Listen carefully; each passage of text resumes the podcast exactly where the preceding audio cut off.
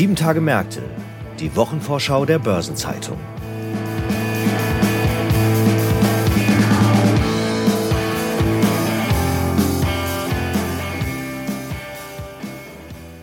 Herzlich willkommen zu einer neuen Episode von Sieben Tage Märkte, die Wochenvorschau der Börsenzeitung. Heute ist Freitag, der 16. Juni und die anstehende 25. Kalenderwoche hat wieder viele spannende Termine und Ereignisse zu bieten. Heute fokussieren wir uns auf den Kapitalmarkttag von Volkswagen, die Hauptversammlung von Daimler Truck und die Dirk-Konferenz. Besondere Aufmerksamkeit dürfte aber der Zinssitzung der Bank of England zuteil werden. Mein Name ist Franz Kongbui, ich bin Redakteur bei der Börsenzeitung und gemeinsam mit meinen Kollegen Andreas Hippin, Korrespondent in London, sowie Sabine Reifenberger stelle ich Ihnen die Themen und Ereignisse vor, die in der bevorstehenden Woche wichtig werden. Wir beginnen mit der Bank of England und dazu begrüße ich Andreas Hippin in London. Hallo Andreas. Hallo Franz, hallo liebe Hörer. Andreas, die Bank of England hatte, wenn ich mich nicht täusche, als erste große Notenbank die Zinswende eingeläutet. Mittlerweile hat sie zwölfmal hintereinander den Leitzins hochgesetzt. Ist am Donnerstag mit einer weiteren Erhöhung zu rechnen und wenn ja, in welcher Dimension? Also mit Blick auf die Konjunkturdaten der letzten Wochen ist auf jeden Fall mit einer Erhöhung zu rechnen. Die meisten Volkswerte gehen von 25 Basispunkten aus, aber es könnten auch 50 werden. Das ist noch nicht so ganz raus. Okay, dann ist also quasi ausgemacht, dass es eine Zinserhöhung geben wird. Was macht diese Sitzung jetzt aber so besonders spannend? Die spannende Sache ist, wie viele Leute werden sich dafür aussprechen, die Zinsen stärker zu erhöhen, also um 50 Basispunkte? Und wie ist das Wording dann am Ende vom Protokoll? Deutet sich da an, dass jetzt über den Herbst hinweg die Zinsen weiter erhöht werden oder zeichnet sich eine Zinspause ab? Also beim Markt hofft man so ein bisschen auf eine Zinspause, aber das hat auch nachgelassen in letzter Zeit. Okay, die Zinsen wirken sich ja natürlich auch auf Kredite aus, auch auf Immobilienkredite. Nun ist ja der britische Immobilienmarkt sehr besonders. Wie wirkt sich diese Zinspolitik der Bank of England auf die Hypotheken und Immobilienkredite in Großbritannien aus? Es wirkt sich sehr direkt aus, weil in Großbritannien Immobilien in der Regel nicht langfristig finanziert werden.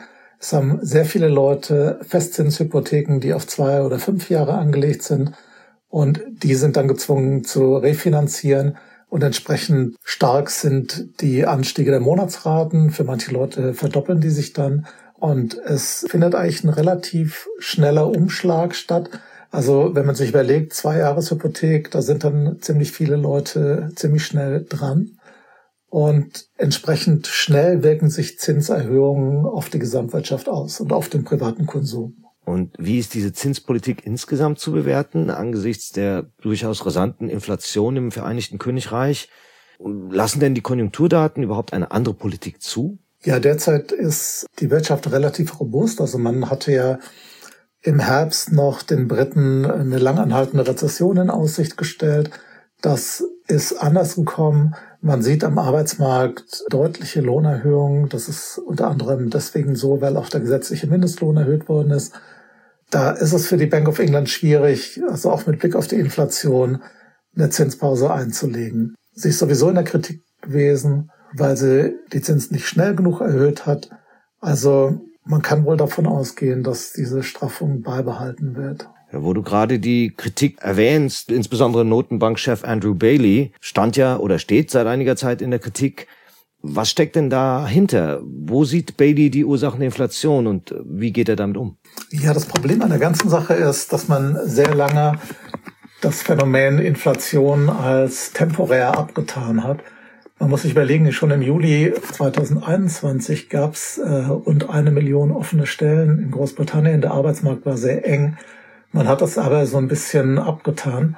Und auch die Gaspreise sind schon früher gestiegen. Da braucht es nicht erst den Krieg in der Ukraine dazu, sondern es gab auch schon eine Verknappung dadurch, dass jeder Gas als Übergangstechnologie für die Energiewende nutzen wollte. Aber es hat trotzdem bis Dezember 2021 gedauert, bis die Zinsen zum ersten Mal erhöht worden sind von der Bank of England, die sich ja damit so ein bisschen vorgewagt hatte unter den großen Notenbanken, wo man allgemein glaubte, dass es sich hier um ein vorübergehendes Phänomen handelt. Okay, also wir werden sehen, wie vorübergehend das sein wird. Sieht nicht so danach aus. Vielen Dank, Andreas, für diesen Einblick in die Lage der britischen Wirtschaft und Konjunktur sowie die Auswirkungen auf die Geldpolitik der Bank of England. Jo, vielen Dank nach Frankfurt. Darüber hinaus gibt es in der nächsten Woche noch einige weitere spannende Themen und Termine.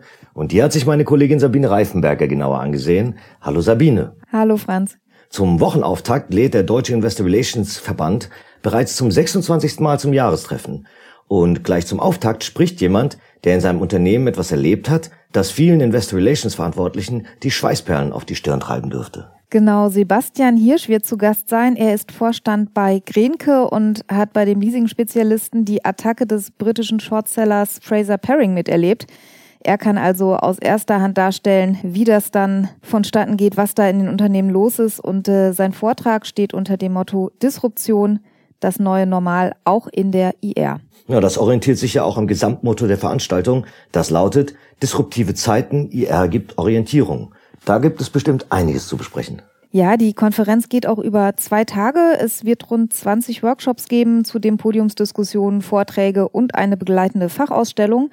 Und die übergeordnete Herausforderung der IR-Verantwortlichen ist es, auch in volatilen Zeiten die Kapitalmarktstory des eigenen Unternehmens glaubhaft und nachhaltig zu vermitteln. Ja, wie schnell sich die Lage verändern kann, das hat man ja beispielsweise in der Corona-Pandemie gesehen. Vorher profitable Geschäftsmodelle sind ins Wanken geraten. Andere haben dagegen einen rasanten Aufschwung erlebt. Genau, das ist ein gutes Beispiel und um diese Themen soll es auch gehen. Vertieft wird die Perspektive zum Beispiel auf einer Podiumsdiskussion. Da geht es um Pandemie, Krieg, Klima- und Energiekrise. Welche neuen Anforderungen gibt es an IR in Zeiten der Polykrisen? Und äh, wie die Beizeit solche disruptiven externen Faktoren in die Investment Policy einbezieht, das erklärt dann am zweiten Konferenztag Sonja Laut in ihrer Keynote. Sie ist Chief Investment Officer bei Legal and General Investment Management. Und zum feierlichen Abschluss werden dann auch wieder diejenigen Teams gekürt, die mit ihrer Vermittlungsarbeit zuletzt besonders erfolgreich gewesen sind. Am Dienstagabend wird dann der Deutsche Investor Relations Preis 2023 verliehen. Am kommenden Mittwoch steht dann der Kapitalmarkttag von Europas größtem Fahrzeugbauer Volkswagen an.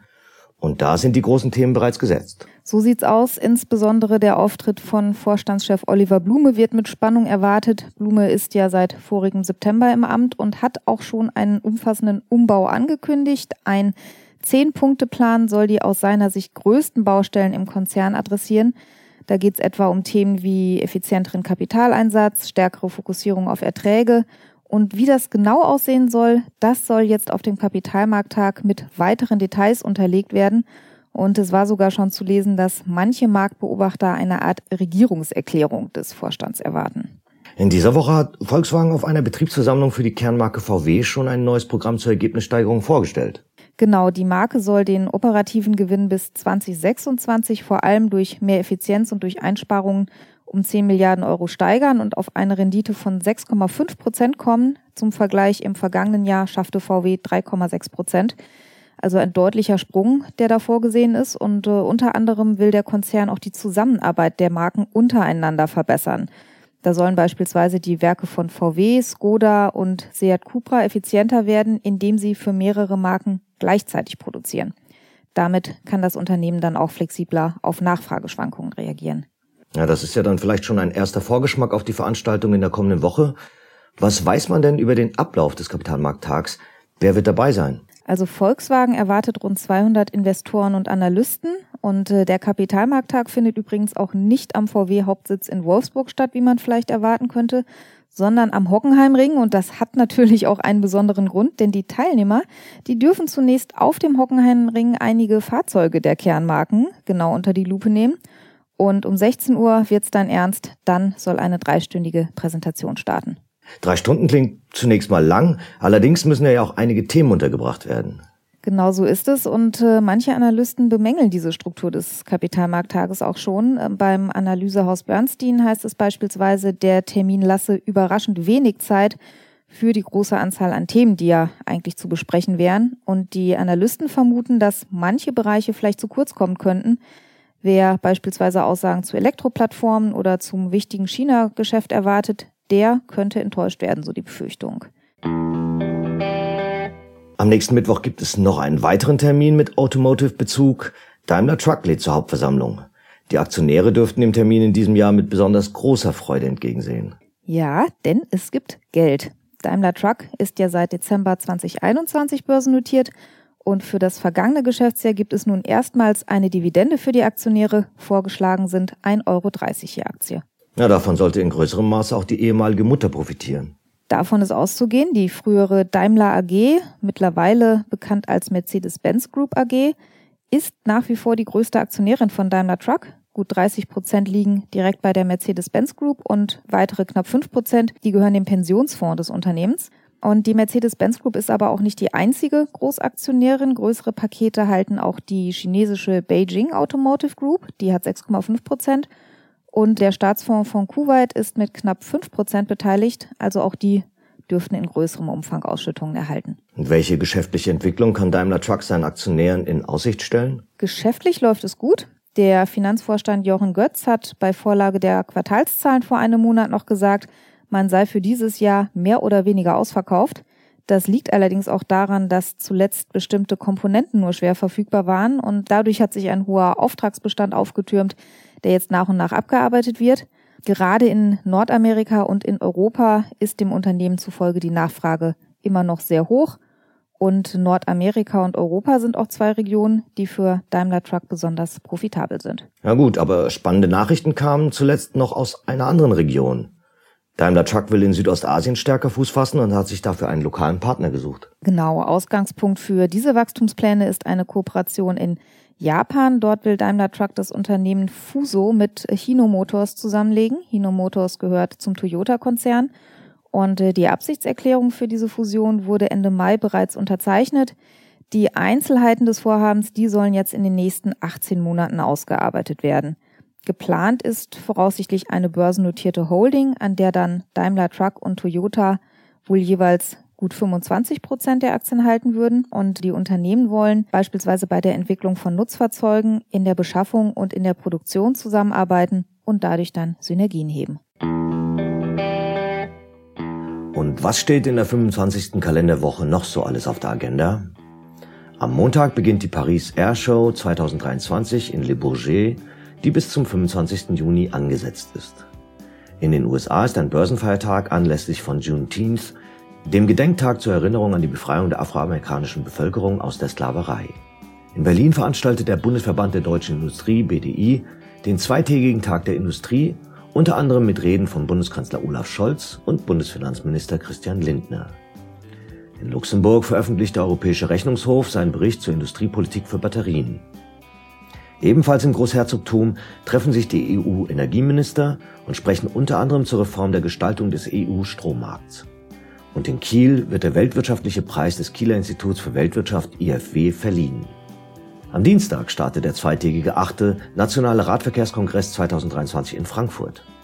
In München findet der Fintech Day statt mit dem Schwerpunkt Digital Assets und Web3. Worin liegen die großen Chancen? Bei einer Veranstaltung des Marktinformationsanbieters MNI hält Gediminas Simkus, Präsident der Bank of Lithuania und EZB-Ratsmitglied, eine Rede. In Luxemburg treffen sich die EU-Umweltminister und sprechen unter anderem zu einer Verordnung zur Änderung der CO2-Emissionsnorm für neue schwere Nutzfahrzeuge sowie zu einer Richtlinie über Luftqualität. Und die People's Bank of China informiert über den Zinsentscheid sowie den Referenzzins für Bankkredite. Am Mittwoch legt der Automobilverband ACEA Zahlen zu den Kfz-Erstzulassungen im Euroraum im Mai vor. In Frankfurt beginnt die Eurobike, die zentrale Plattform des Bike und Future Mobility Universums. Die dauert bis 25. Juni an.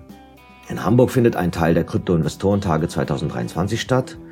In Karlsruhe wird vor dem Bundesverfassungsgericht eine mündliche Verhandlung in Sachen zweites Nachtragshaushaltsgesetz 2021 bezüglich des Verschiebens von Geldern in den Klimafonds abgehalten.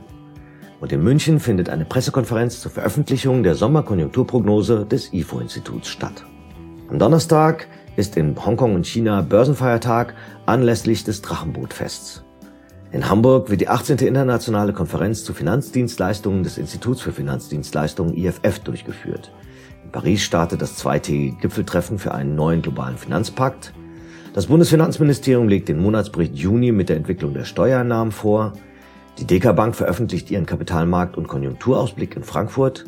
In der Bundeshauptstadt findet die Jahrestagung des Deutschen Verbandes für Wohnungswesen, Städtebau und Raumordnung statt. Derweil führt die Hans-Böckler-Stiftung in Düsseldorf eine Pressekonferenz zu einer Studie mit dem Thema Arbeits- und Lohnstückkosten in Deutschland und Europa durch. Und neben der erwähnten Zinssitzung der Bank of England stehen auch noch die Zinsentscheide der norwegischen Norges Bank, der Schweizerischen Nationalbank und der türkischen Zentralbank an. Und zum Wochenabschluss ist erneut Börsenfeiertag in China sowie nun aber auch in Finnland und Schweden. Dort wird das Mitsommerfest begangen. Und die Ratingagentur Fitch legt die Einstufungen für Polen, Ukraine und Zypern vor, während Standard Poor's über das Rating für Polen informiert. Weitere Termine aus Unternehmen, aus Politik und Wirtschaft sowie Updates zu wichtigen Konjunkturindikatoren finden Sie in der Übersicht heute im Finanzmarktkalender der Börsenzeitung oder online unter börsen-zeitung.de slash Finanzmarktkalender. Und dann gibt es in den nächsten Tagen auch ein paar runde Geburtstage zu feiern. 60 Jahre alt werden Thorsten Dirks, unter anderem vormals Chef von Deutsche Glasfaser sowie CEO von Telefonica Deutschland, der ehemalige WestLB-Vorstand Manfred Puffer, Bettina Thormann, langjährige Vizepräsidentin der Deutschen Prüfstelle für Rechnungslegung und nun Partnerin bei Ebner Stolz und der ehemalige Vorstandschef von Marseille Kliniken Axel Hölzer.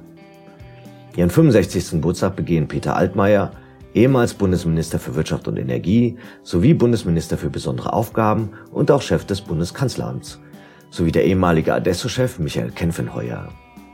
70 Jahre alt werden Klaus Probst, früher Vorstand und dann Aufsichtsratschef von Leoni, Gerhard Oswald, über 20 Jahre SAP-Vorstand, Dirk Hoffmann, seinerzeit Vorstandssprecher der damaligen Düsseldorfer Hypothekenbank und davor Vorstand der Berlin Hyp sowie bei der AHBR und Klaus-Dieter Peters, ehemals CEO der Hamburger Hafen und Logistik.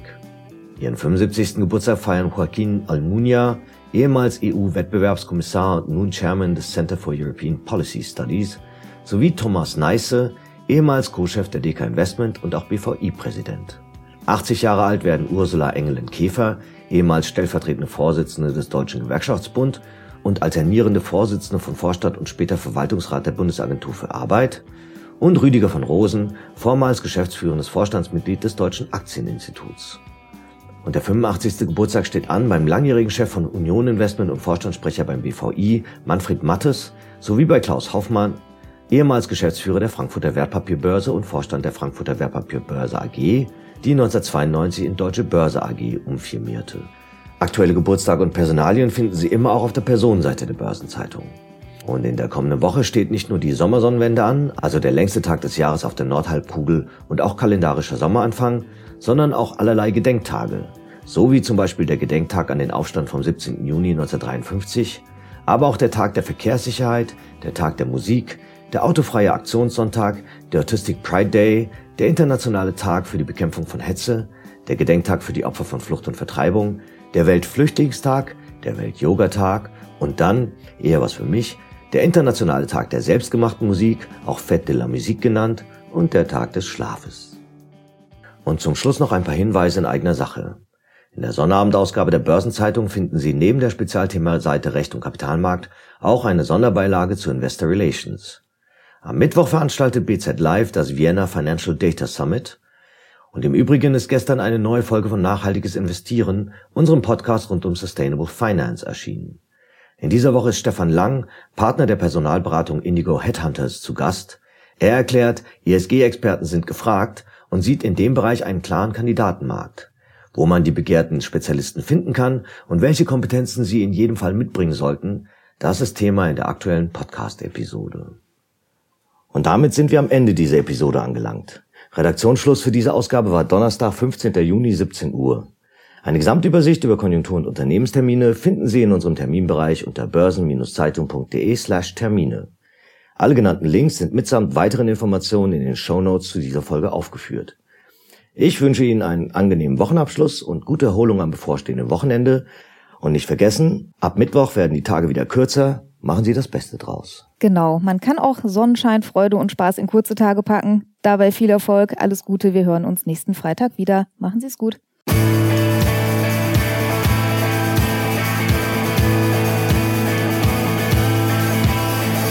Das war Sieben Tage Märkte, die Wochenvorschau der Börsenzeitung.